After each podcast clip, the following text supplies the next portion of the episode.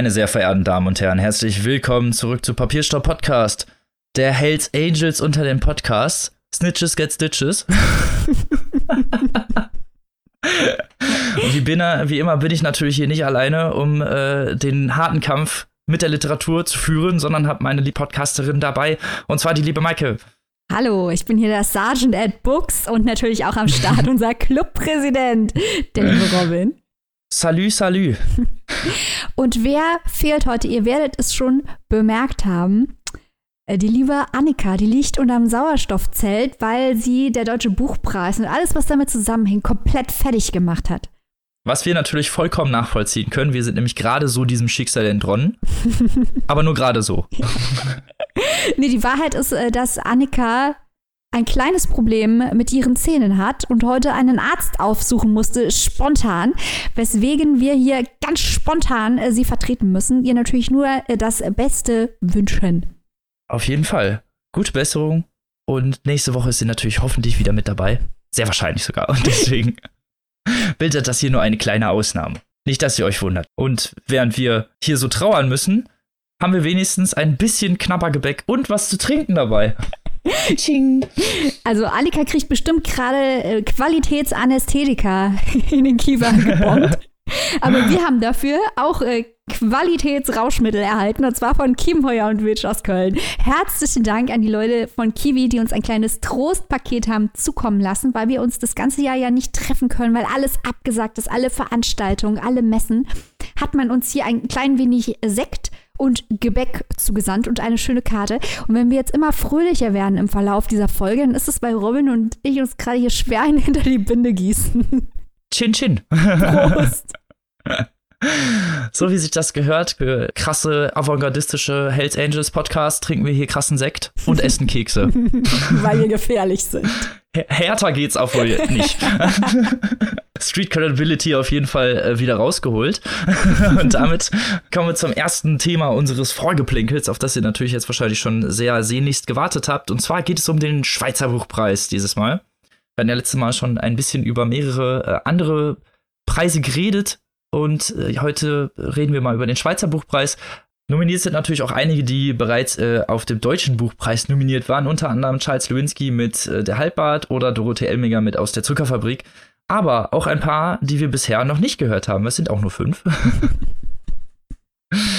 Zum einen ist da noch Tom Kummer drauf mit vom, von schlechten Eltern. Ziemlich geiler Titel übrigens. Der dafür bekannt ist, im Jahr 2000 wegen fiktiver Interviews einen Medienskandal ausgelöst zu haben.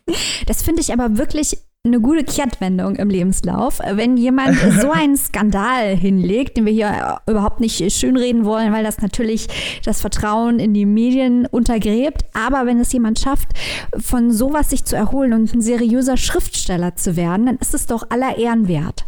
Ja, ist doch dann auch super. Wenn man journalistisch schon lügen muss, dann kann man ja auch direkt fiktiv werden, ja. Unter anderem ist noch nominiert Karl Rühmann mit Der Held, ein Sprachlehrer und Verlagslektor.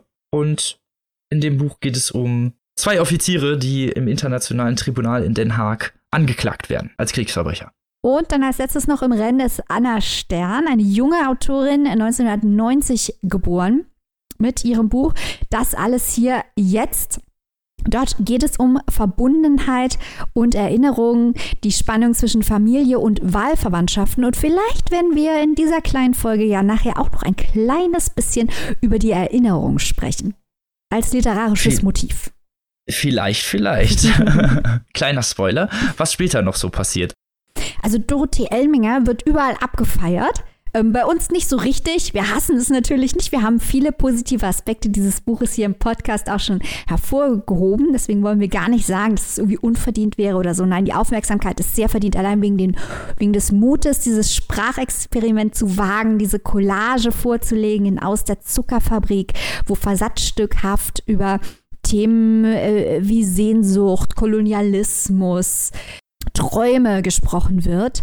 Ein sehr, sehr mutiges Buch. Und natürlich der Halbbart. Da waren wir ja so ein bisschen traurig. Wir hätten uns ja auf der Shortlist des Deutschen Buchpreises einen anderen historischen Roman zusätzlich noch gewünscht. Entweder den Halbbart oder vor allem Eva Sichelschmidt. Aber der Halbbart hat es jetzt zumindest mal auch auf die Liste des Schweizer Buchpreises geschafft. Das ist super. Da freuen wir uns natürlich drüber. Apropos Eva Sichelschmidt. Ha, kommen wir zum nächsten Punkt unseres Vorgeplänkels, auf das ich mich jetzt hier in dieser Stelle schon sehr freue. Denn du hast eine Rezension bei Goodreads geschrieben und hast eine sehr interessante Reaktion bekommen. Das ist Richtig. Wir erzählen ja hier häufiger, dass wir alle drei, so Annika, Robin und ich, auch bei Goodreads sind und da sehr aktiv sind und uns austauschen mit Leuten, weil, wenn wir ehrlich sind, ist natürlich Goodreads, um über Bücher zu diskutieren, die bessere Plattform als Instagram, weil man einfach mehr Platz und Zeit hat, um auch wirklich über einzelne Aspekte von Geschichten zu sprechen. Lange Rede, kurzer Sinn. Es gibt hier eine Rezension von mir über Bis wieder einer weint von Eva Sichelschmidt. Und darunter hat unser aller Goodreads-Freund Matt kommentiert. Und jetzt haltet euch fest, Matt ist zur Schule gegangen mit Eva Sichelschmidt und Eva Sichelschmidts Schwester und hat so verfolgt, was wir hier diskutieren über das Buch und hat festgestellt, dieses Buch spiegelt die Geschichte der Familie Sichelschmidt, ihres Zeichens Gabelstapler-Produzenten in der genau porträtierten Zeit. Und wenn euch das mal genau interessiert, inwiefern dieses Buch von wahren Ereignissen inspiriert ist, könnt ihr euch diesen Thread angucken. Also Matt war bei den Partys, die teilweise in diesem Buch besprochen werden, dabei. Und ja, wir haben live, wir haben direkte Infos aus dem Nähkästchen, Leute. Die Welt ist ein Dorf da muss man das doch wieder sehen, oder? Dass es, dass es so wieder den Kreis zieht, dass man dann doch jemanden findet auf Goodreads, der die Frau Sichelschmidt persönlich kannte oder kennt, ist natürlich schon der Hammer. Ja, also Matt schreibt auch, dass es für ihn surreal ist, dieses für den Deutschen Buchpreis nominierte Buch zu lesen. Und es ist ein Buch über seine Jugend und Leute, die er kennt, Eva und Edda Sichelschmidt und ihr Vater, ich glaube, er hieß so Friedrich, und äh, die ganzen Stories, die gespiegelt sind in diesem Buch, auch die einzelnen Orte, die beschrieben werden, hat er alle wiedererkannt. Also dieses äh, wiedererkannt, also dieser Ort, der im Buch Schwelte heißt, der heißt in Wahrheit Vollmarstein. Ist heute ein Stadtteil von Wetter an der Ruhr und ähm, das Stahlwerk und alles, was es da gibt, hat Matt rausgefunden mit Links, mit Kommentaren, wie die Bands, die vorkamen, wirklich heißen, wie die Personen wirklich heißen, was bei diesen Partys wirklich passiert ist. Also, falls ihr richtig krasse autobiografische Inhalte wollt, da müsst ihr in den Thread rein. Da, da, werdet ihr noch richtig coole Parallelen finden und ein bisschen Background-Story noch zu Bis wieder einer weint. Ja, und wir haben hier natürlich die gesamte Berichterstattung zu den ganzen Büchern auch immer verfolgt, äh, die für den Buchpreis nominiert waren. Und das hat niemand berichtet, weil es bestimmt niemand wusste. Also es gibt keine Rezension, die das so auseinander nimmt äh, vor dem Hintergrund von Eva Sichelschmidts Leben. Leute, zieht euch das rein, das ist unglaublich. Es ist sehr amüsant. Hier habt ihr es zuerst gehört. Genau. Der investigative Podcast mit seinen investigativen Hörern. Und zu denen gehört ihr ja auch. Ja. Apropos investigativ. Investigativ haben wir natürlich auch auf den 41. Aspekte Literaturpreis geschaut, beziehungsweise die fünf Debüts der Shortlist, auf denen vier Romane stehen, die wir entweder vorgestellt haben oder noch vorstellen. So sieht es nämlich aus. Ihr könnt euch jetzt äh, selber als treue Hörer unserer kleinen Show und wisst ihr natürlich, welche wir noch nicht vorgestellt haben, welche wir entsprechend noch vorstellen werden. Aber wir haben uns natürlich besonders gefreut. Ganz besonders. Ganz besonders. Wir sind hier ja Hashtag Team Chian für Chian Archer und Hawaii. Der hat ja auch jetzt schon vor einiger Zeit den Preis der Doppelfeldstiftung erhalten. Er wurde jetzt auch vor kurzem verliehen und steht jetzt hier auch wieder auf der Liste für den Aspekte Literaturpreis. Auch sonst hat die Liste einiges zu bieten. Annika ist jetzt nicht hier, aber stellt euch ihren Jubel vor. Ähm, für Dennis Ode und Streulicht, ihr Favorit auf der Liste für den Deutschen Buchpreis, auch geshortlistet, jetzt auch hier für den Aspekte Literaturpreis nominiert. Und auch mit dabei Olivia Wenzel, 1000 Serpentinen Angst. Auch das hier schon breit besprochen. Eben. Zudem haben wir noch Ronja Othmanns Die Sommer, das, ohne dass ich jetzt hier sehr viel spoilern will, weil ihr habt es wahrscheinlich schon am Cover gesehen, heute noch eine Rolle spielen wird in dieser Folge, aber dazu später mehr. Und Verena Kesslers Die Gespenster von Demmen, das in einer sehr späteren Folge auch noch mal eine Rolle spiel spielen wird. Also ihr werdet hier auf jeden Fall alles noch vorgestellt bekommen von diesem Aspekte Literaturpreis und ich muss sagen, da hat der ZDF doch echt richtig gelegen. Ja. In unserem Sinne. Fast so gut wie wir, die beim ZDF. Fast, fast, ja. Und wir beweisen einmal. Sie bemühen sich, sie bemühen sich. Und wir beweisen einmal mehr, der Literatur Smalltalk, in dem ihr als Hörerinnen und Hörer unserer Show nicht mitsprechen könnt, der muss erst noch erfunden werden. Den gibt's noch nicht und der, den, ja, mal sehen, ob es den jemals geben wird. ha! Aber bis dahin, lest auf jeden Fall was von der Liste. Hawaii haben wir jetzt schon mehrfach abgefeiert, Streulicht auch. Die Sommer, mal sehen. Und frönt mit uns dieser Liste. Also generell sehr tolle Liste und äh, sehr tolle Bücher. Deswegen klasse. Und jetzt kommen wir von einem schönen Thema zu einem nicht so schönen Thema. Heute haben wir das maximal lange Vorgeplänkel, ist uns auch bewusst, aber da sind so viele interessante Themen. Dann dachten wir, wir als aktuelle Show feiern die jetzt einfach alle ab. Auch wenn das Vorgeplänkel heute mal ein bisschen länger ist, dann ist es halt so. Dann ist es halt so, eben. das muss ja auch mal sein. Und zwar kommen wir jetzt zu einem Thema, ja, Buchhändler betrifft, beziehungsweise in diesem Fall nur einen Buchhändler, und zwar Thalia. Vor kurzem ist herausgekommen, eigentlich auch eher durch Zufall, beziehungsweise um hier mal die Namen zu nennen, äh, Monika Lee hat es herausgefunden, eine Sinologin, die in der Berliner Alexanderplatz-Filiale des Thalias nach chinesischen Büchern gesehen hat und die Entdeckung machte, dass dort eine ganze Regalreihe chinesischer Literatur gegeben wurde. Und es ist zwar nicht nur irgendeine chinesische Literatur, sondern es ist chinesische Propagandaliteratur. Heißt, Literatur, die mit dem Regime einhergeht. Und um es jetzt mal ganz nett zu sagen, da gehen wir nicht d'accord mit. Denn ein autoritäres Regime generell sollte man nicht so wirklich unterstützen. Und als Thalia oder als zumindest die mediale Aufmerksamkeit dahingehend größer geworden ist und Thalia ein bisschen Kritik einstecken musste, äh, haben sie leider nicht schnell reagiert und haben erst durch hin und her und erst durch mehrere ja, Aufrufe eigentlich und doch starke Kritiken in mehreren Zeitungen dagegen angegangen, indem sie dann vor diese Regale extra Literatur gestellt haben, die auch systemkritisch ist. Ich finde die interessante Frage, die größere Frage, die hier dahinter steht und äh, die jeden Buchhändler betrifft, aber vor allem natürlich die großen Buchhändler mit Marktmacht. Vor einiger Zeit, wir erinnern uns, gab es auch einen vergleichbaren Skandal um Hugendubel, ist, mhm. sollte ein großer Buchhändler weltanschaulich neutral sein oder sich positionieren. Also bei Thalia konnte man zum Beispiel unkommentiert hier eine zweibändige Ausgabe des Buches China regieren von Xi Jinping erwerben, also vom Staatspräsidenten, wo mhm. unkommentiert Reden und Interviews und Aktenvermerke und weiß der Teufel was äh, zusammengetragen wurden, die, die Xi Jinping in einem positiven Licht darstellen. Nun könnte man natürlich sagen, Thalia ist nicht da, um politische Bildung zu betreiben sondern um äh, Geld zu generieren. Aber sollten Buchhändler nicht vielleicht auch eine Haltung zeigen und sagen, okay, entweder wir erklären, äh, was hier vor sich geht, nämlich dass diese Regalreihe gekauft wurde von außen, mhm. was nicht kenntlich gemacht war lange und quasi gemietet war, um auf den Flächen von Thalia Werbung zu machen für, für China, um es mal neutraler zu formulieren.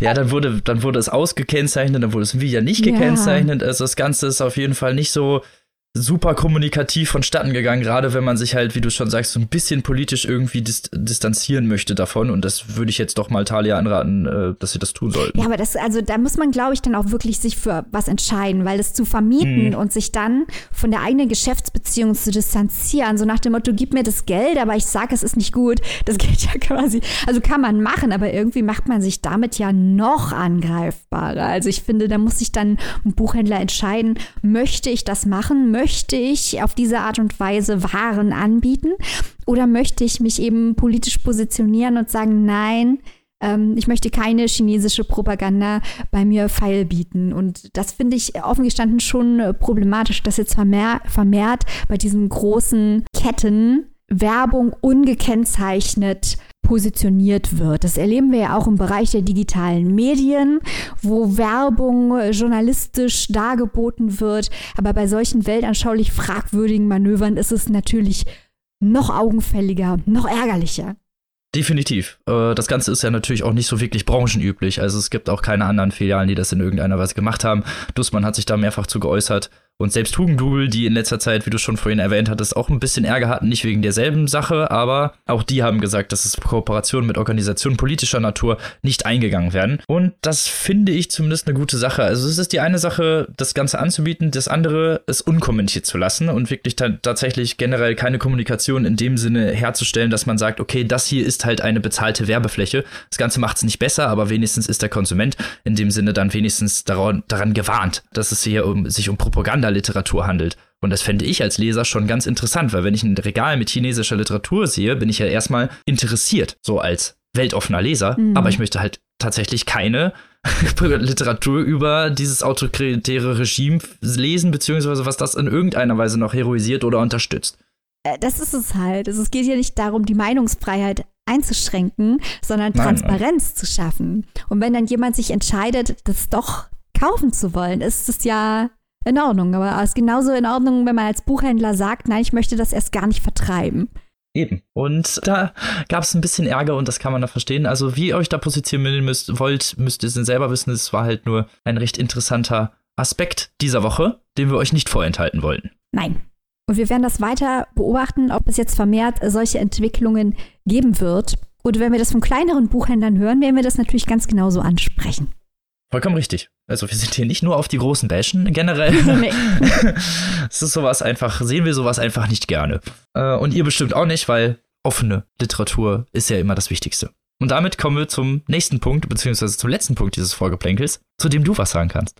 Ja, eigentlich ist es ja fast schon der Übergang vom Vorgeplänkel zu den Büchern. Falls ihr euch fragt, wann reden die denn jetzt endlich über ein, einzelne Bücher? Jetzt, Freunde, jetzt reden Jetzt sofort, jetzt, jetzt. Und zwar präsentieren wir heute drei Bücher, die auf die eine oder andere Weise sich mit dem Thema Erinnerung befassen. Und zwar geht es um unterschiedliche Formen der Erinnerung, die wir ganz kurz ansprechen möchten, da wir sie nachher im Kontext der Bücher nochmal nutzen können, um über die einzelnen Geschichten zu sprechen. Und zwar habt ihr vielleicht schon mal gehört von Jan und Aleida Assmann. Das sind zwei Kulturanthropologen, die sich mit Gedächtnistheorien und Erinnerungskultur befassen, die dafür auch den Friedenspreis des deutschen Buchhandels erhalten haben. Und die reden über Erinnerung und über Vergangenheit als soziales Konstrukt. Also die sagen, es gibt zwei Arten des Erinnerns. Und zwar gibt es das kommunikative Gedächtnis und das kulturelle Gedächtnis. Ich breche das jetzt mal ganz, ganz einfach runter, weil wir hier kein Fachgespräch über Kulturanthropologie führen wollen. Zum einen geht es natürlich um die eigene Biografie, das biografische Gedächtnis, was habe ich erlebt und wie hat mich das geformt. Und eingebettet sind wir aber natürlich ins größere kulturelle Gedächtnis, das sich auf eine Gruppe im, im Laufe von in der Regel reicht es zurück über drei Generationen bezieht. Also wir selber im Kontext der Gemeinschaft, in der wir leben.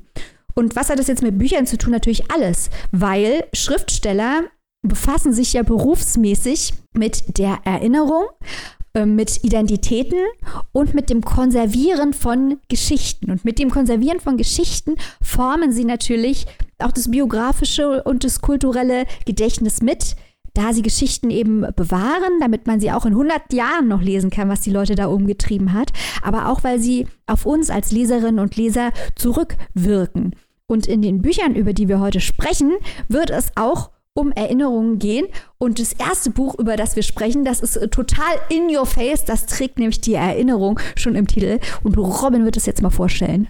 Ja, da hast du recht. Das Buch hat so richtig gebollert. So wie wir das letzte Woche so schön gesagt haben, unser feuilletonistischer Ausdruck. Hier ist er wieder.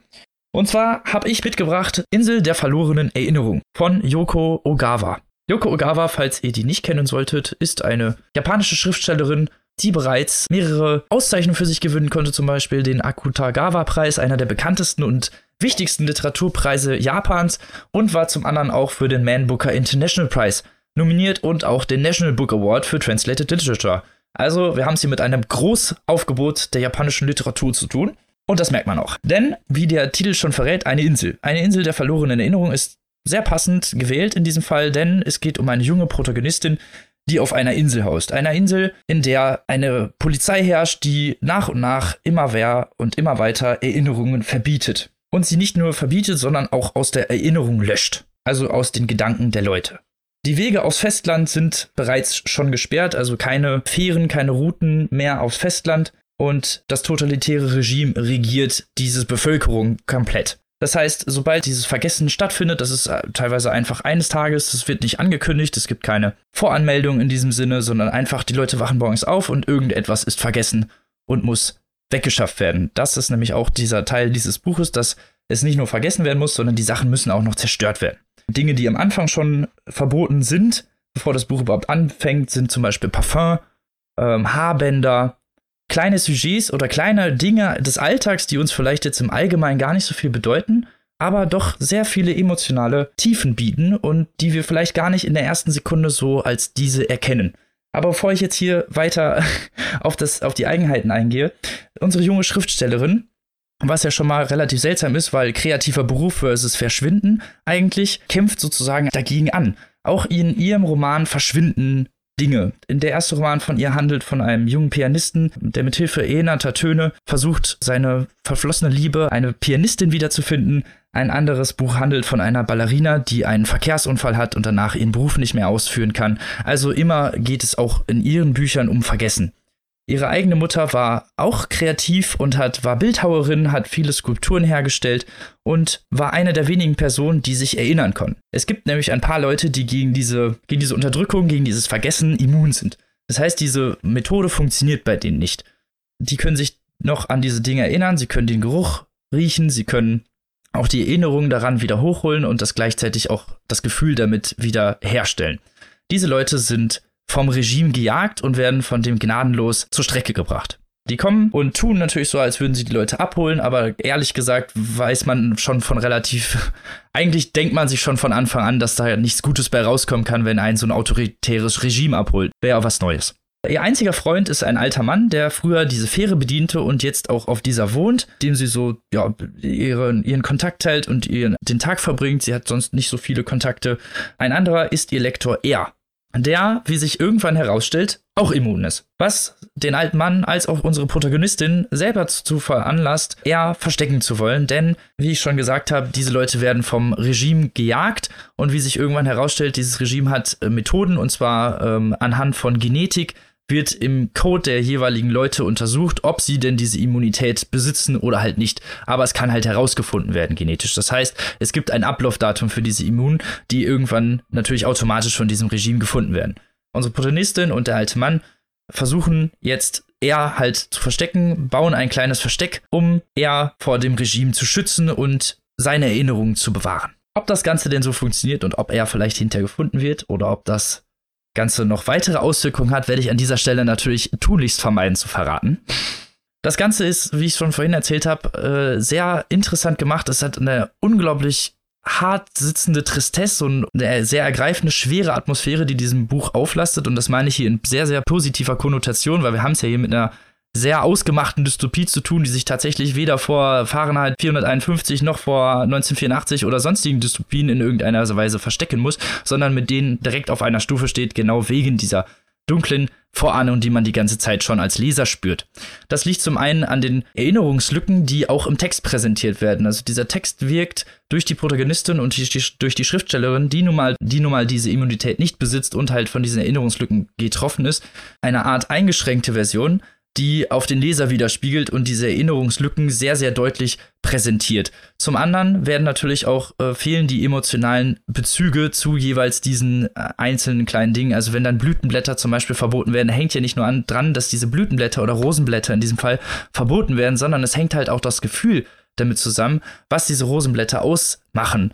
Und das ist irgendwie romantisch und vielleicht frei und liebliche Erinnerungen hervorruft, sind in diesem Fall einfach weg. Alles ist verschwunden, alles wird vergessen und unsere Protagonistin äh, versucht natürlich mit ihrer kreativen Art und diesem Roman, die sie schreibt, denn sie schreibt auch einen aktuellen Roman über eine junge Frau, die ihre Stimme verloren hat und mit Hilfe von einer Schreibmaschine also nur noch sprechen kann und das Ganze sehr gut zeigt, wie stark Erinnerungen auch mit uns als als menschlichen Wesen verbunden sind und wie stark wir darunter leiden und wie stark wir darunter als Menschen leiden, wenn diese Erinnerungen verschwinden.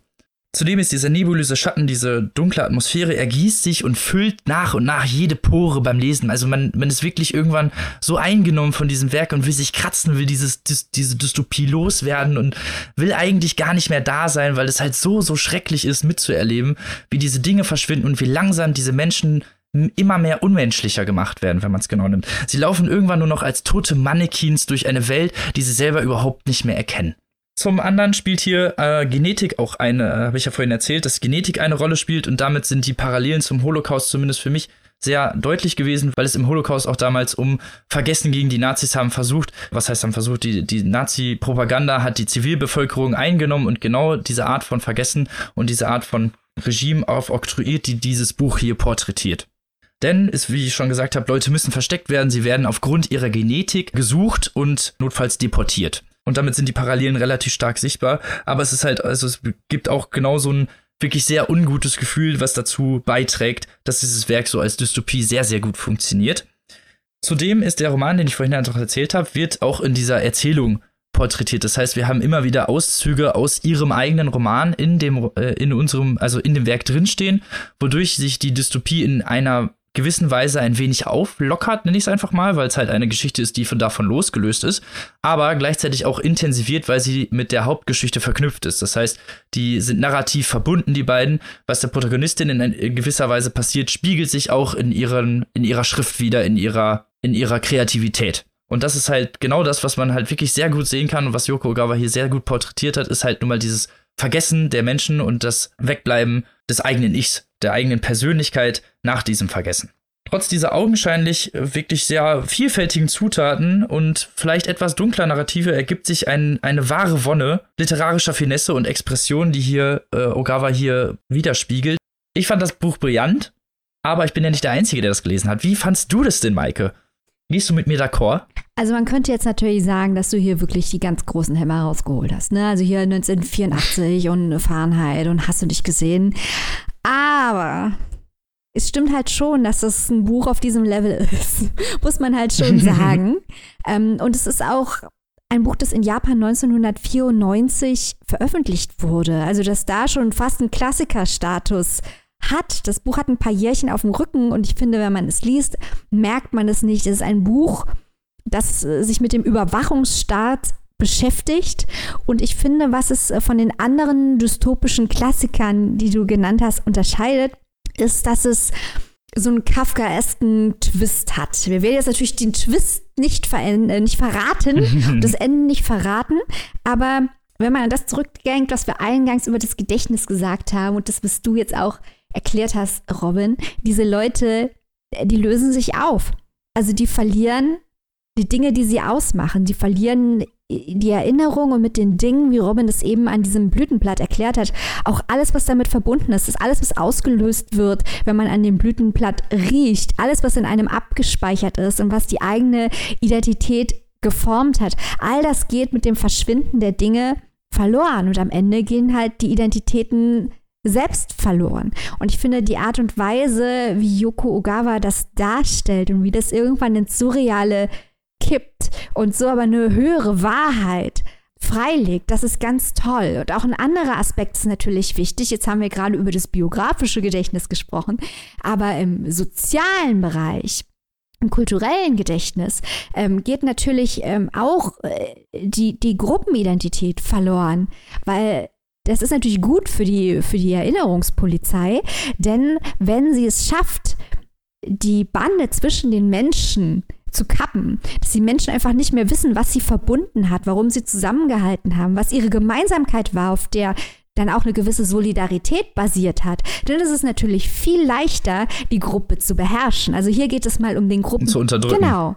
Also hier geht es mal nicht um den Gruppenaspekt, dass man sagt, eine Gruppe hat was Exklusives in dem Sinne, als dass man vielleicht bestrebt ist, andere auszuschließen. Die Gefahr besteht natürlich auch und wird häufig in Dystopien angesprochen.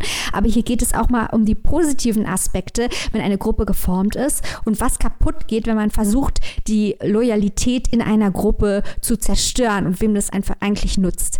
Und ich muss sagen, ich habe das genau wie du, Robin, mit großer Freude gelesen, weil es auf einem intellektuellen Level sehr, sehr intelligent ist, aber poetisch auch so stark umgesetzt ist. Und ich will hier nichts gegen 1984 sagen. Das ist ein ganz fantastisches Buch, das mich tief beeindruckt hat.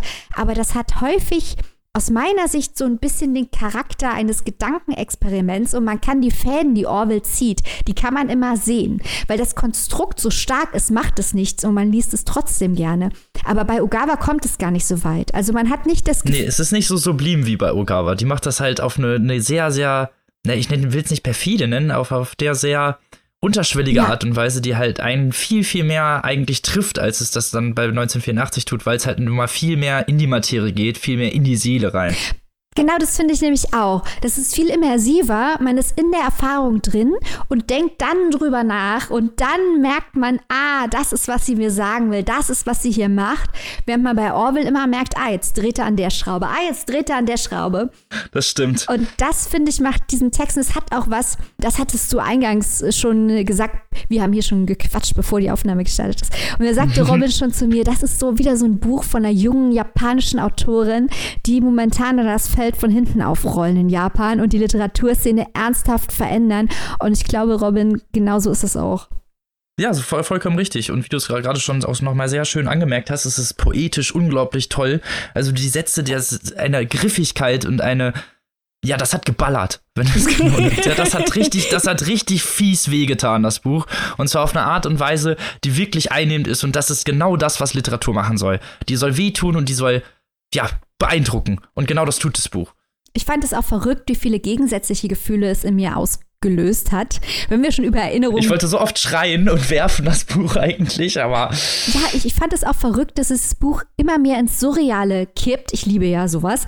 Aber dadurch wird es immer melancholischer. Und ich könnte mich jetzt an kein anderes Buch erinnern, das surrealer und dadurch melancholischer wird. Außerhalb wirklich, wenn man auf Franz Kafka guckt, der ja auch über berühmte Texte, in denen Schreibmaschinen zum Beispiel eine wichtige Rolle spielen, verfasst hat. Und ich habe schon das Gefühl, dass Ugawa hier ganz bewusst auch an Kafka, der einer meiner Lieblingsautoren ist, äh, äh gedacht hat, wenn sie dieses Surreale nutzt, um aber ganz, ganz reale Phänomene anzusprechen und ähm, ich will jetzt nicht so weit gehen zu sagen, dass sie in der Kafka-Liga spielt. Das wird aber auch wirklich schwer, in die Liga reinzukommen. Aber äh, das so einen Vergleich wirklich standzuhalten, ohne dass man sagt, hier versucht sich der hunderttausendste Schriftsteller am Kafkaesken, ähm, sondern es ist wirklich eindringlich und es ist wirklich überzeugend, das erstmal hinzukriegen. Und auch was Individuelles in ihrer Art und Weise auch. Genau. Also auch, weil wenn es Kafkaeske Nuancen besitzt, ist es ja in, in ihrer Weise wirklich auch individuell und kreativ umgesetzt. Genau. Im, Im, Sinne der Narrative. Und ähm, noch eine letzte Sache, bevor wir hier komplett in die Schwammerei abdriften.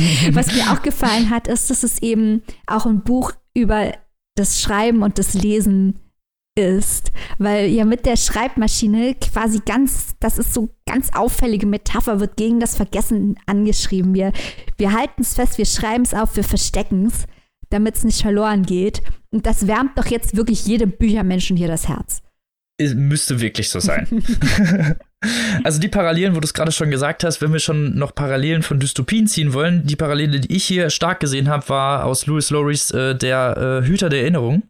Und zwar geht es da auch ums Vergessen und dann gibt es nur einen einzigen Hüter der Erinnerung, der äh, die ganzen schmerzvollen Erinnerungen dieser ganzen Historie und der ganzen Menschheit eigentlich in sich trägt. Und das hat mich so ein bisschen, also das ist so ein bisschen so das Gegenkonzept davon, weil ja in diesem Fall alles vergessen werden soll. Vielleicht ist das, vielleicht ist der Hüter der Erinnerung das, das könnte ein Vorweg davon sein. Okay, das habe ich noch nicht gelesen. Das muss ich mir dann mal anschauen, weil dieses Buch hat mich sehr fasziniert. Also beide schweben auf zumindest auf derselben melancholischen Stufe. Ich habe bei beiden sehr, sehr oft gelitten und ein bisschen geweint. Kann man ja mal zugeben. Gerade hier, ich habe sehr viele äh, Stellen markiert, weil, wie gesagt, es äh, poetisch so, so dermaßen greifend ist. Liest dieses Buch, Leute. Es ist aus dem Japanischen unglaublich brillant von Sabine Mangold übersetzt, im Liebeskind Verlag erschienen. Dieses Jahr gerade erst eigentlich. Und zwar könnt ihr das erwerben für 22 Euro oder 16,99 Euro im Hardcover und das würden wir euch in dieser Stelle sowas von empfehlen. Auf jeden Fall. Und da wir ja leicht besessen sind von japanischer Literatur, wem es jetzt noch nicht aufgefallen ist bei diesem Podcast, dem ist auch nicht mehr zu helfen. Ganz bisschen. Ganz ein kleines bisschen. Dem kann ich sagen, wenn ihr jetzt denkt, das sei das letzte japanische Buch in diesem Jahr gewesen, äh, weit, weit, ganz weit gefehlt. Da kommt nur einiges. Verächtlicher Lacher. Und damit kommen wir zum nächsten Buch dieser Folge, auf das ich jetzt mal schon sehr gespannt bin, ob das auch so brillante Töne herausbringen wird aus dir. Wir reden jetzt über ein anderes Buch, das sich mit Erinnerungen befasst. Tada! Äh, Ronja Othmanns die Sommer. Äh, viele von euch haben uns Nachrichten geschickt, dass sie doch sehr überrascht waren, dass es nicht auf der Longlist des Deutschen Buchpreises zu finden war. Äh, wir haben offen gestanden auch damit gerechnet, äh, kann man ja auch in der Folge entsprechend nachhören, in unserer Tippfolge, ähm, es dort anzutreffen. Haben wir aber nicht. Das hält uns aber nicht davon ab, jetzt über dieses Buch zu sprechen. Niemals. Niemals. Wir machen, was wir wollen. Ronja Othmann hat im vergangenen Jahr den Publikumspreis beim Ingeborg Bachmann-Wettbewerb in Klagenfurt gewonnen. Und da war schon die Diskussion mit einem Auszug äh, quasi aus dem Buch, also oder einem Text, der sehr nah verwandt ist mit dem Buch, sagen wir es mal so. Und schon dort wurde in der Jury-Diskussion drüber diskutiert, was denn die Rolle der semi-autobiografischen Literatur sei, weil es ja schwierig ist, Texte zu beurteilen, die sich mit dem persönlichen Schicksal einer Schriftstellerin oder ihrer Familie auseinandersetzen. Und wenn, wie dokumentarisch darf es denn sein, um noch Literatur zu sein? Solche Fragen wurden dort diskutiert und das ist natürlich äh, im Kontext unserer Erinnerungsdiskussion hier sehr interessant, denn Ronja Othmann wurde 1993 in München geboren und ihre Mutter ist Deutscher. Ihr Vater floh aber als staatloser jesidischer Kurde 1980 aus Nordostsyrien über die Türkei nach Deutschland. Und in die Sommer geht es um die Sommerferien, die die Erzählerin hier, die Laila heißt, immer bei ihren Verwandten, bei ihren kurdischen, jesidischen Verwandten verbracht hat. Man kann schon annehmen, dass diese Leila sehr, sehr stark mit Ronja Othmann verwandt ist, viel mit ihrer Autorin gemeinsam hat, zumal Ronja Othmann auch im Buch ihrem Vater explizit dankt für die vielen Geschichten, die er ihr erzählt hat über sein Leben und über das Leben ihrer Vorfahren damals, als sie quasi noch zu klein war, um das alles zu begreifen. Und ähm, in dem Buch geht es, wie gesagt, darum, dass sie jeden Sommer eben mit dem Flugzeug, mit ihren Eltern dorthin reist und die Verwandten trifft und dass sie Lela hier zwischen zwei Kulturen oder besser gesagt in zwei Kulturen aufwächst. Denn interessant ist erstmal, wir sagen ja immer so zwischen zwei Kulturen, aber für so ein Kind ist das ja erstmal ganz natürlich. Der hinterfragt es nicht. Und warum sollte man es auch hinterfragen? Weil Identität ist eigentlich immer Plural, Identitäten. Und äh, sie sieht aber natürlich gleich die Gegensätze. Die Armut, unter der die Familie dort lebt, im Vergleich zum reichen Westen, die, die Möglichkeiten, die man dort hat, die natürlich viel geringer sind. Und je älter sie wird, desto mehr lernt sie auch über die politischen Verwerfungen, über das Schicksal ihres Vaters. Ihr Vater ist eine ganz, ganz starke und spannende, eigentlich die spannendste Figur im ganzen Buch, viel interessanter als Leila selbst, das Schicksal des Vaters und ähm, seine Haltungen und auch die ganzen Hintergründe, was ihn zu seinen Haltungen gebracht hat, was ihn geprägt hat. Wir lernen was über die Verwandtschaft, über die Tanten, die Onkel. Die Großmutter ist eine große Identifikationsfigur, eine ganz wichtige Person und äh, die Cousinen und Cousins, die Gleichaltrigen, die in einer komplett anderen Realität leben als Leila eben in Deutschland. Und sie kommt halt nur jedes Jahr, nimmt halt sprunghaft Veränderungen wahr an sich selbst, an den anderen. Und es ist eine Art der Coming-of-Age-Geschichte, denn wir erfahren gleich am Anfang natürlich vom Genozid an den Jesiden im Sinjar-Gebirge im Jahr 2014. Und die Familiengeschichte von Leila ist natürlich auch eine Art der Vorgeschichte zu diesem Ereignis. Das heißt, große politische, für uns in Deutschland häufig abstrakte, wird hier persönlich und konkret gemacht. Ronja Othmann schafft es ganz toll, diese Kindheit, diese Sommerferien von Leila, die Stimmung in dem kleinen Dorf, wo immer hingereist wird, die Unterschiede, die Sichtweisen dort darzulegen so dass es sehr nachvollziehbar ist für Leute, die davon wirklich, von dieser Lebenswirklichkeit überhaupt gar keine Ahnung haben. Es gibt auch immer wieder teilweise ein bisschen schulbuchhafte Einschübe über Entwicklungen in der Region, die einem vielleicht nicht so präsent sind. Insofern sind die auch sehr gerechtfertigt. Ich möchte das überhaupt nicht irgendwie abwerten, dass hier erklärende Passagen drin sind. Das Ganze hat natürlich auch ein äh, politisches Programm. Da wird auch angeklagt und hingewiesen auf politische Missstände. Ähm, aber im Großen und Ganzen ist es vor allem eine Art des Gemäldes und auch eine Art des Achtung Archivs, darum wird es ja gleich in dem nächsten Buch auch noch mal gehen, das festhält, wie es damals in diesem Dorf war, wie es damals mit Leylas Familie war, nun, dass es das alles nicht mehr gibt. Also wir, hier wird eine Art von kulturellem Gedächtnis und auch biografischem Gedächtnis äh, direkt in einen Roman gegossen, um das Schicksal dieser Menschen zu bewahren. Wie gesagt, ich weiß natürlich nicht genau, inwiefern die Großmutter von Leila wie die Großmutter von Ronja Rothmann ist und so weiter. Aber man kann schon davon ausgehen, dass es zumindest mal starke Parallelen gibt und dass dieses Buch eine Art von Katalog der Erinnerungen ist, von Menschen und ihrem Schicksal eben festzuhalten, was diesen Menschen dort passiert ist und Menschen an einem anderen Ort, nämlich hier in Deutschland, mit diesen Schicksalen auch zu konfrontieren und mit Dingen, die man vielleicht nur aus den Nachrichten und abstrakt kennt, äh, direkt zu konfrontieren und zu zeigen, was es für diese Leute konkret auch heißt. Und das ist ja nun wirklich mal die vornehmste Aufgabe von Literatur. Interessant ist, dieses Buch ist jetzt schon ein bisschen draußen. Häufig sind wir ja immer ganz scharf vorne mit dabei, wenn die Bücher veröffentlicht werden und besprechen es als erste. Das konnten wir hier jetzt nicht machen, weil der Deutsche Buchpreis ein kleines bisschen von unserer Zeit abgezweigt hat und das hier ja bekanntlich nicht auf ganz der Longlist bisschen. war. Ähm, aber hier habe ich jetzt mal wirklich mich durch Rezensionen auch gegraben, um mal zu schauen, wie dieses Buch ankam. Und das war zwar überwiegend positiv, aber da gab es auch ein paar ganz üble Verrisse vor allem ein, wo es eben hieß, ja, aber wo ist denn hier der narrative Bogen? Und das alles ist ja so bruchstückhaft und es wechselt auch ein kleines bisschen zwischen den Textformen. Und da habe ich drüber nachgedacht, hm, aber ist das nicht vielleicht genau der Punkt von einem Buch, das sich mit Erinnerung auseinandersetzt? Weil wenn man mich fragen würde, Erzähl doch mal über deine Familie, wie war das denn damals? Dann hätte ich auch jede Menge kleine Erzählbögen, die ich für aussagekräftig halten würde über die Mitglieder meiner Familie oder über bestimmte Zustände, aber nicht einen großen Erzählbogen. Also es zeigt auch hier, wie Erinnerung aus einzelnen Fragmenten etwas Größeres bildet. Ähm, das bildet dieses Buch hier sehr schön ab. Es ist wirklich eine Art von wie ein Bild, das gemalt wird, aber auch über Zeit von einzelnen Vignetten, was in dieser Familie passiert ist, was mit Leila passiert ist, was mit den Cousinen passiert ist. Das wird alles hier dargestellt in dem Buch. Und es ist schon richtig, dass sich das über die Länge teilweise ein bisschen anstrengend zieht, weil eben kein Spannungsbogen wirklich da ist, kein größerer Spannungsbogen. Ähm, die politischen Ereignisse überschlagen sich natürlich irgendwann, das kommt natürlich schon rein, aber dieses Vignettenhafte, das ist was, was man aushalten muss. Aber ich glaube, durch die Art der Erinnerungsabbildung und auch dieses Kataloghafte muss es so sein. Da kommen viele Nebenfiguren vor, die kurz mal auftauchen und dann sind sie wieder weg.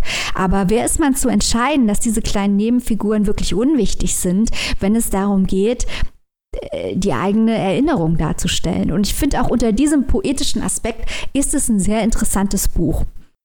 Ja, das klingt mega interessant, also wirklich super spannend. Äh, Gerade diese fragmentarische Darstellung auch der Erzählung und der Erinnerung, wie du es schon sagst, ne, das ist ja, dass Erzählungen und äh, dass gerade Erinnerungen natürlich in irgendeiner Weise fragmentarisch sind und ja auch irgendwie immer anders, ne, immer porträtiert, aber auch durch die Zeit die man, in der man gerade verbracht hatte. Und wie du du hast ja vorhin erzählt, ich habe das Buch jetzt nicht gelesen an der Stelle, dass diese Sommer sehr zu unterschiedlichen Zeiten sind und auch sich die Sprache teilweise ändert. Ist es denn im, ähm, im Kontext des, des Aufwachsens und des Coming-of-Age-Romans? Nicht wirklich. Also das wird ja alles eigentlich im Rückblick erzählt. Ähm, äh, mhm. Man erfährt quasi, dass Leila etwas unternehmen möchte gegen die schlimme Situation und in Kriegszeiten in die Region reisen möchte. Das erfährt man sehr früh, das ist jetzt kein, kein Spoiler. Und ähm, das ist also alles quasi ein, ein Rückblick, in dem erzählt wird, wie es zu dieser Entscheidung kam. Und diese, diese Wandel zwischen den Textformen, sie kamen mir nicht ganz so extrem vor. Also wir haben da im experimentellen Bereich mhm. gerade in den letzten Wochen ganz andere Kaliber erlebt. Ja, eben. also Deswegen, hier, daher rührte meine ja, Frage. Also das hier ist äh, kein Witzel und es ist auch äh, keine Elminger, um Gottes Willen. Ja, dadurch, dass halt verschiedene Stimmungen herrschen und unterschiedliche Längen in diesen Vignetten herrschen und halt auch viel erklärerisches Potenzial da ist. Und wie gesagt, ich finde es halt recht schwierig, das Ronja Othmann vorzuwerfen, weil ich muss zugeben, alles, was sie erklärt hat, habe ich auch gebraucht als Erklärung, weil ich es einfach nicht gewusst habe. Und ich möchte hier mal frech annehmen, dass es vielen Leserinnen und Lesern so geht. Aber dadurch wirkt der Text halt weniger einheitlich, als das jetzt bei einer Yoko Ogawa oder so der Fall wäre. Gleichzeitig, genauso wie Yoko Ogawa ihr eigenes poetisches Konzept hat, um sich mit Erinnerung auseinanderzusetzen, so finde ich halt gerade diese, diese vielen Dreher und Schlenker und auch kleinen Impressionen, die hier eingefügt sind, äh, finde ich hier gerechtfertigt, wenn man halt wirklich über so lange Zeiträume und über eine ganze Familie und, eine, und ein ganzes Dorf sprechen will, äh, finde ich das auch äh, logisch, weil so ist das Leben halt auch. Da tauchen Menschen auf und dann tauchen sie nicht auf und dann gibt es Sachen, die man weiß. Ja, genau. Das schreibt halt Ronja Othmann eiskalt da rein. Und es gibt schon Stellen, wo ich auch durchgeatmet habe und gedacht habe, jetzt wäre so ein also muss das denn jetzt sein und wo führt das denn alles hin? Andererseits dachte ich mir aber, als poetisches Konzept ist das vertretbar und vielleicht muss man das auch einfach aushalten können, um das ganze Bild zu sehen. Ja, ist ja auch gerade interessant. Gerade bei so einer mosaikartigen Darstellung des Ganzen ist es ja auch, ist es ja auch wichtig, sich das Ganze in irgendeiner Weise selbst zusammenzubasteln. Da finde ich das eigentlich eine ganz schöne Sache, dass einem da nicht so wirklich an die Hand genommen wird, weil so ein bisschen Eigenarbeit vom Leser ist doch auch immer eine ganz nette Sache. Gerade auch diese verschiedene Darstellung der Gesellschaften, weil sie ja immer im Sommer dann da ist und auch ähm, mit ihrem Zuhause, finde ich sie unglaublich interessant, gerade in diesem, in diesem Kontrast äh, oder in der Perspektive des Ganzheitlichen, nenne ich es einfach mal, ne? Auch dieser Unterschiede, die für ein Kind ja in dem Sinne noch gar nicht so vorherrschen. Es ist bestimmt interessant, in dem Sinne mal perspektivisch zu beleuchten. Finde ich auch. Und ich finde es halt auch interessant, wie da dargestellt wird, wie sich diese Identitäten auch zusammensetzen, weil, äh, wie gesagt, wir sprechen immer bei Personen von Identität, aber eigentlich hat eine Person ja immer Identitäten im Plural. Man ist ja immer verschiedene Dinge. Also ich meine jetzt nicht im Sinne von schizophren, sondern ich meine jetzt im Sinne von, äh, von vielfältig. Man hat viele Aspekte. Man ist nicht nur eine Sache. Und äh, bei Ronja Obmann wird halt, finde ich, gerade beim Vater, wird wahnsinnig stark dargestellt, wer er ist und warum er das ist. Wenn man dann erfährt, wie er in Deutschland den Asylantrag stellt oder wie er überhaupt da hinkommt und wie er den Asylantrag stellt und wie er es dann verzögert wird und warum das verzögert wird und wie er die Dokumente aus seinem Koffer zieht. Das ist so eine eindringliche Szene, wie er da mit seiner Tochter Tee trinkt und diese alten Dokumente rausholt und quasi das alles erzählt und man erfährt darüber auch ein bisschen was, ja, wie die Person so geworden ist, wie sie nun mal ist. Und hier sieht man das halt auch im eine Fluchtgeschichte wird es hier dargestellt. Und äh, das finde ich ist sehr, sehr schlau gemacht mit allen Umwegen und Abschweifungen, die es hier braucht. Und eben auch, äh, ich habe den Eindruck, dass halt auch wirklich das Ziel, möchte ich jetzt hier Ronja Othmann mal unterstellen, ist, ähm, den Leserinnen und Lesern in Deutschland klarzumachen, was dort passiert ist was da der kurdisch-jesidischen Bevölkerung passiert ist und passiert und was es für die Leute bedeutet. Und ich glaube, dass sie dieses Ziel, was jetzt erstmal ein politisches und nicht unbedingt ein poetisches ist, dass sie das erreicht und dass auch die poetischen Mittel auf jeden Fall interessant sind. Und ich habe auch damals Ronja Othmann lesen gesehen beim Bachmann-Preis und das, da war es äh, totenstill im Raum und äh, sie hat auch nicht umsonst den Publikumspreis dafür gewonnen. Und äh, die Jury-Diskussion war zwar interessant, aber äh, ich halte es halt offen gestanden auch für Quatsch zu sagen, ja, wenn das ganz, ganz stark biografisch gefärbt ist, äh, darf man es dann überhaupt noch kritisieren oder darf man, klar darf man das noch kritisieren. Ja. Unter poetischen Gesichtspunkt, es geht dann nicht mehr darum, einen Schriftsteller zu diskreditieren, sondern über ja, oder die Narrative in irgendeiner Weise kaputt zu machen oder halt, ne, da irgendeiner Weise so einzuspringen, sondern es geht ja dann in die, in der Art um die literarische Finesse und die Poesie in dem Sinne und nicht um die Geschichte selbst. Genau. Oder sollte es zumindest. Genau, genau. Ich finde, da muss man halt dann auch unterscheiden können zwischen dem Thema, es ist ein wichtiges Thema, das erzählt wird, und dann ist es noch auf eine gute Art und Weise erzählt.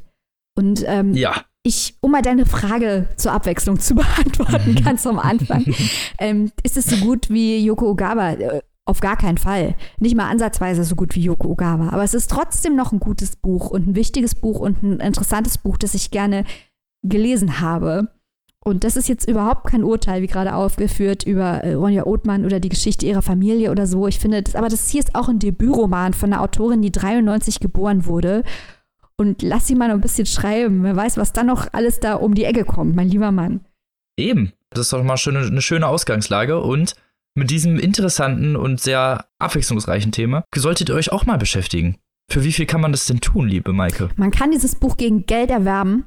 Und zwar bei Hansa für 22 Euro in äh, der gebundenen Version oder in der Kindle-Ausgabe für 16,99 Euro. Holt euch dieses Buch. Es lohnt sich. Genau. Und dann kommen wir zum letzten Werk dieser Erinnerungsfolge, die das natürlich auch mit Gedächtnis zu tun hat. Aber ich will nicht zu viel verraten. Es äh, kommt wieder eine neue Ausgabe der Reihe Papiershop Podcast macht sich super beliebt. Denn wir reden jetzt über Archiv der verlorenen Kinder von Valeria Luiselli. Ein Buch, das sehr viele Lorbeeren eingeheimst hat, aber nicht bei uns. Und jetzt werden wir mal erklären. Unbeliebt machen wir uns immer gerne. genau. Aber wir haben auch Argumente am Start. Von daher alles gut, Leute. Das müssen jetzt hier wie die immer, wie immer. Fanboys und Girls von Valeria Luiselli aushalten. Valeria Luiselli ist eine 1983 geborene Autorin aus Mexiko, die in den USA lebt und die nach eigener Aussage ihren fünften Roman Archiv der verlorenen Kinder, der übrigens der erste ist, den sie auf Englisch geschrieben hat, explizit geschrieben hat, um ihre politische Wut rauszulassen bezüglich der Migrationskrise an der mexikanisch-amerikanischen Grenze. Wir müssen, glaube ich, nicht erklären, was da los ist. Stichwort Children in Cages, Donald Trump, Mauer. Hashtag Build the Wall und so Ganz ein Scheiß, genau. genau.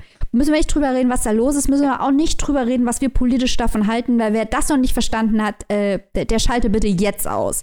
Ähm, also das ist. Der darf ja, gehen. Also dass das wirklich eine Schande ist, obgleich unmenschlichen Ausmaßes, das haben wir, glaube ich, schon mehrfach gesagt. Richtig. Und wenn die nächste Wahl nochmal Trump gewinnt, brechen wir in Tränen aus. Das ist, ist Fakt. Stellen wir, stellen wir nichts mehr aus Amerika vor. einfach aus, einfach aus Prinzip. Dann nur Trump-Gegner, aber das machen wir ja sowieso schon. Also weil wir immer, Trump-Fan haben wir noch nie vorgestellt. Also das mal als Hintergrund. Ihr merkt schon, es wird bei der Kritik nicht an der Kritik, also es wird die Kritik, wird keine Kritik an der Kritik der Migrationskrise sein, sondern einfach am poetischen Konzept. Worum geht es jetzt hier? Die Haupterzähllinie beschäftigt sich mit einer Patchwork-Familie, die gerade dabei ist, auseinanderzufallen.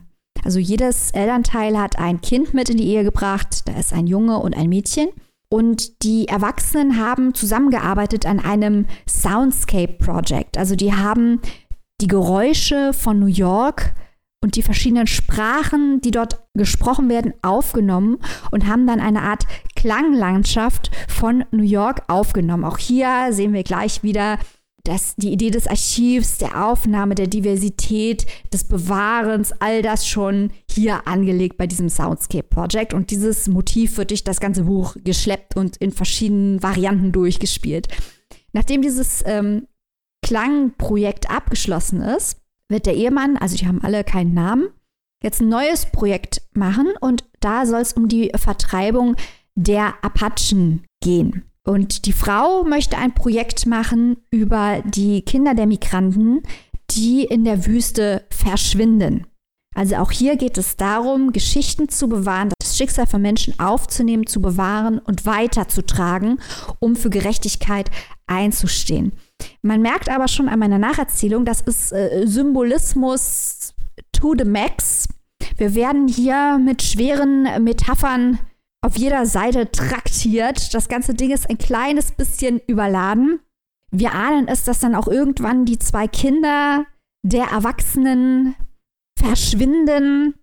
Es geht also um das Verschwinden und das Bewahren und mehr muss man eigentlich von dieser Geschichte, das ist die ganze Ausgangssituation, gar nicht erzählen, also vom narrativen Rahmen. Das Hauptproblem, das ich mit der Geschichte hatte, ist, und ich weiß nicht, wie viele Tommy, wie viele Bücher Tommy Orange noch schreiben muss, um das klarzumachen, dass natürlich die Apachen nicht verschwunden sind hat es einen Genozid an den Native Americans gegeben, aber selbstverständlich hat es den gegeben. Aber es gibt in den USA noch Native Americans. Und diese Native Americans kämpfen auch um ihre Rechte und produzieren Kunst und sind Teil der amerikanischen Gesellschaft. Sie stehen zwischen Siedlergesellschaft und Stammesgesellschaft und machen einen ganz, ganz wichtigen Teil der USA, so wie wir sie heute kennen, aus. Auch wenn es natürlich sehr viele Stimmen und Aktivisten gibt, die versuchen, diese Tatsache zu verschweigen.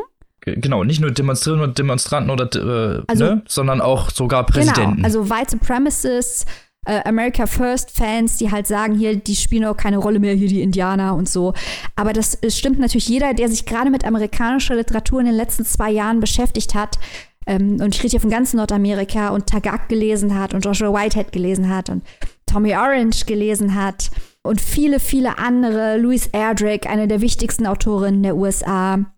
David Truer, der über die Geschichte und Sprache der Native Americans viel veröffentlicht, der weiß, welche wichtige Rolle die spielen. Und da hatte ich ein Problem damit, dass in diesem Buch, auch wenn die Absicht sehr gut ist, quasi über das Verschwinden der Native Americans gesprochen wird, weil es eben nicht geschafft wurde, die Native Americans auszurotten. Und man hat es beileibe versucht.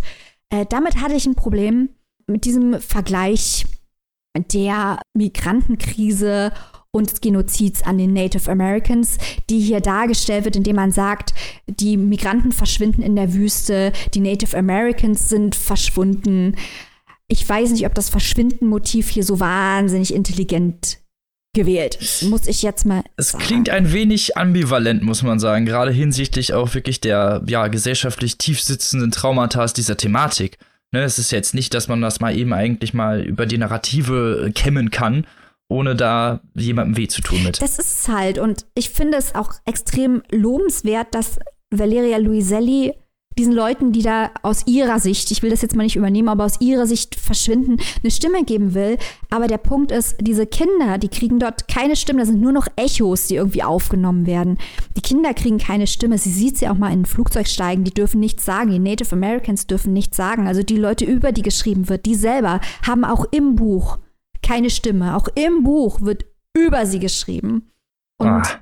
ich, das ist aus meiner Sicht alles nicht so optimal nicht um diese Krise in der, in dem Sinne irgendwie zu porträtieren. Also da, es ist ein bisschen motivisch vielleicht am Kern vorbeigeschraubt. Zumindest wenn man dann halt einfach eine andere, ein anderes Parallelproblem äh, sich nimmt und dann das aber falsch darstellt, um anderes irgendwie zu lösen. Das bringt, ist ja auch nicht das, was das Ganze aussagen soll oder das, was der Kern dieser ja, die, diese Motivation überhaupt des Buches war. Ja, das ist halt genau das Problem, das ich damit hatte, Robin, weil ich hatte den Eindruck, der Impuls und so, das teilt man natürlich. Und ich habe natürlich das Buch nicht gelesen, weil ich es schlecht finden wollte, sondern weil ich dachte, ja, Migrationskrise. Ich bin auch sauer über die Politik mhm. da. Ich lese das jetzt mal von der mexikanischen Autorin, weil ich bin bestimmt ihrer Meinung.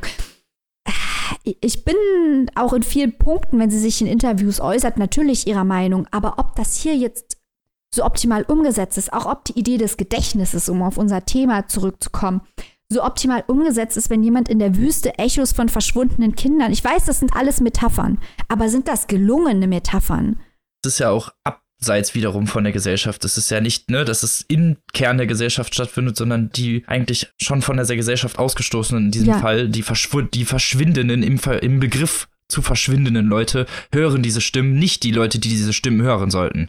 Ja, also irgendwie geht das ganze Ding jetzt irgendwie, es geht nicht so richtig auf. Und dann noch, noch ein Punkt, äh, weil wir sind jetzt eh schon dabei, uns hier super unbeliebt zu machen mit diesem Buch, das so populär war, außer bei uns. Ähm, dieses Buch ist derartig überkonstruiert und prätentiös. Wirklich bis zum Anschlag. Also so viele literarische Verweise, diese Eltern lesen sich häufig wie so Karikaturen von Linksintellektuellen. Und Gott weiß, dieser Podcast liebt die Linksintellektuellen. Aber das hier ist teilweise, man liest es echt und denkt, ah, oh Gott, oh Gott, oh Gott. Das hier. Also eine Überporträtierung in diesem Fall, so ein bisschen der Sprache. Ja, also es ist alles reingepackt, was irgendwie geht und auch so ein bisschen show-offy. Guck mal, was ich alles weiß, guck mal, was ich alles gelesen habe. Und halt die Erwachsenen häufig Karikaturen. Und ich glaube nicht, dass das intendiert war. Und ich weiß auch, dass es diese Leute gibt. Aber das ist alles derartig drüber und überkonstruiert, dass es mich wirklich am Ende vom Tag hat es mich echt sauer gemacht, weil ich mir so gewünscht habe, über dieses wichtige Thema ein gutes Buch zu lesen. Und dieses Buch wurde auch für den Booker Prize 2019 nominiert. Ähm, es hat also schon Anklang gefunden. Aber das ist jetzt so ein Buch, finde ich, gerade weil wir heute auch drüber reden, Thema, Autor, wie passt es zusammen, wo das Thema sehr wichtig ist, die Umsetzung sehr ambitioniert ist. Also wir wollen ja auch mal fair sein. Äh, Valeria Luiselli hat hier versucht, was ganz, ganz Großes zu machen, hat, hat sich auch richtig was getraut. Aber das Ganze hat, es geht am Ende nicht auf, möchte ich mal sagen. Und diese Idee, des Bewahrens und Erinnerns wird von dem Buch ein Stück weit ad absurdum geführt, weil durch die Behauptung, Dinge seien verschwunden, die nicht verschwunden sind, die Idee selbst konterkariert wird. Das ist ein Stück weit natürlich auch eingeplant äh, von der Frau Luiselli, aber die Frage ist natürlich, warum haben die Leute, die sehr wohl noch da sind, nicht einfach eine Stimme bekommen? Wäre das nicht mhm. irgendwie sinnvoller gewesen? Definitiv. Die Frage stellt sich mir allerdings auch, weil es gerade, ja, wie du schon sagst, im, hinsichtlich auch gerade des Gedächtnisses auch eigentlich eine falsche Darstellung ist. Wenn man einfach das, ja, die Erinnerung, das Gedächtnis in diesem Sinne formt, äh, indem man halt eine bestimmte Gruppe porträtiert und dabei eine andere komplett untergehen lässt oder halt zumindest äh, in seinem Buch untergehen lässt, nur um das halt Ganze irgendwie als Motivation zu benutzen. Die Frage ist halt auch, wer nimmt auf? Also wer ist derjenige, der da auf Record drückt und dieses Soundscape macht oder aufschreibt. Bei, bei Ronja Othmann, genau. das ist ja wir wollen jetzt nicht über Cultural Appropriation reden. Ich glaube nicht. Ich meine, Valeria Luiselli ist eine mexikanische Autorin. Diesen Vorwurf machen wir ihr hier überhaupt nicht. Sie bricht halt irgendwie mit dem, mit dem ganzen, mit der ganzen Idee, indem sie halt nun mal genau das tut, indem sie halt nun mal jemand anderen eine Stimme wegnimmt, in diesem Fall halt den Natives, äh, um sie jemand anderem zu geben oder beziehungsweise sie halt mit jemand anderem verschwinden zu lassen. Und das ist halt eigentlich nicht in Ordnung. Äh, damit hat, genau damit hatte ich halt auch ein Problem. Man muss jetzt fairerweise hier sagen, dass Tommy Orange selbst mit diesem Buch weniger Probleme hatte als ich. ist ein Fakt. Ist ein Fakt. Aber ich fand es irgendwie seltsam, die verschwundenen Natives mhm. hier äh, nach vorne zu halten, weil ich mir dachte, ja, die sind doch gar nicht verschwunden. Also schwieriges, schwieriges Buch, bei dem, finde ich, die Frage erlaubt sein muss, äh, heiligt der Zweck alle Mittel? Genau, das ist die Frage. Aber naja, äh, wir, ein sehr konträres Werk, wie ihr es vielleicht merkt. Wir waren so ein bisschen hin und her mhm. gerissen. Mhm. da ist es aber natürlich auch vielleicht mal spannend für euch da reinzublicken, ob ihr denn äh, dasselbe so seht wie wir. Vielleicht würden wir euch äh, empfehlen, vorher Tommy, Orange, äh, Tommy Oranges äh, Dort ja. Dort zu lesen, bevor ihr uns hinterher blöd kommt. Es ist sowieso das viel, viel, viel bessere Buch. Ja, guck. Dann lest erst dort, dort und falls ihr dann noch Bock habt, könnt ihr natürlich das lesen. Aber wie gesagt, ne, wir haben ja jetzt doch schon sehr stark über die Motivistik geredet und ähm, genau, Leute, also sehr konträres Werk. Müsst ihr euch selber überlegen, ob ihr euch dem hingeben möchtet. Genau. Also, wenn ihr mega ambitionierte Literatur liebt, und wie gesagt, das müssen wir hier Frau Luiselli echt mal lassen, die hat hier richtig was ausprobiert und richtig was sich getraut. Und das Finde ich auch erstmal gut. Lieber interessant scheitern, als langweilig im sicheren Fahrwasser dümpelnd. Und interessant gescheitert ist sie hier mal, also das ist das Mindeste, was man diesem Buch zugute halten muss. Das Archiv der verlorenen Kinder kann man ebenfalls gegen Geld erwerben. In diesem Fall beim Verlag Antje Kunstmann. Da kostet es im Hardcover 25 Euro und in der keimfreien E-Book-Edition 19,99 Euro. Ja, Leute, jetzt wird drei Bücher über Erinnerung, drei Bücher über Gedächtnis. Jetzt könnt ihr euch voll reinstürzen in die Bubble-Diskussion und äh, mit uns in diesen ja, Erinnerungsliteratur schwelgen. Ihr habt ja jetzt äh, drei tolle Werke bekommen und hoffe natürlich, dass ihr so genauso angefixt seid von denen wie wir, beziehungsweise zumindest von zwei. und damit entlassen wir euch in die Woche, damit ihr euch schnell eure Sportschuhe anziehen und äh, in die Stadt laufen könnt, beziehungsweise vielleicht auch schnell die Fing schnell flinken Finger benutzen, um euch auf dem digitalen Gerät euer Exemplar zu besorgen. So, und bevor ich jetzt hier richtig abdrifte mit meinem Moderationsgeschwurbel, kommen wir doch noch zum kleinen Ausblick auf nächste Woche. Den müssen wir für Annika so ein bisschen übernehmen. Ich würde sagen, das nutzen wir eiskalt aus. Das haben wir der Annika auch schon äh, angekündigt, dass wir hier die wildesten Behauptungen über sie aufstellen werden und ihr auch ein bisschen Arbeit drüber schieben. Deswegen, Robin, lass uns doch einfach Annikas Buch von dieser Woche auf nächste schieben. Dann machen wir nächste Woche vier Bücher, weil wir richtig gut drauf sein werden. Für Annika macht das jetzt die liebe Maike. Erzähl doch mal die drei Schlagworte, mit denen sich unsere Zuhörer jetzt die Woche die Kopf zerbrechen können, was wir denn als nächstes vorstellen. Also Annika, wenn du das jetzt hörst, du machst nächste Woche als erstes Dublin, Millennials, Hype, Hype, Hype. Und dann machst du noch, nice. ähm, genau, systemrelevante Berufe, Berufswechsel und Hype, Hype, Hype. Robin, was machst du denn nächste Woche? Ich mache ähm, Ausschreitungen, USA und Hype, Hype, Hype. Also. Geil. Das wird der Hammer. Was hast du okay, denn dabei? Ich mach mal was ohne Hype. Den Hype erzeugen wir noch selber für dieses Buch. Das ist nämlich brandneu. Äh, Lieblingsliteraturkritiker, Bierchen uh. und Politik. Oh yeah. Das wird ein geiler Mischmasch, Leute. Wenn ihr Bock auf dieses literaturkritikwürdige Potpourri habt, dann schaltet nächste Woche wieder ein, wenn es wieder heißt, der Pipi Langstumpf unter dem Podcast macht, was er will. und wir wünschen euch eine ganz tolle Woche. Lest was Schönes, hoffentlich eins der Bücher, die wir euch vorgestellt haben. Und damit Macht's gut. Ciao.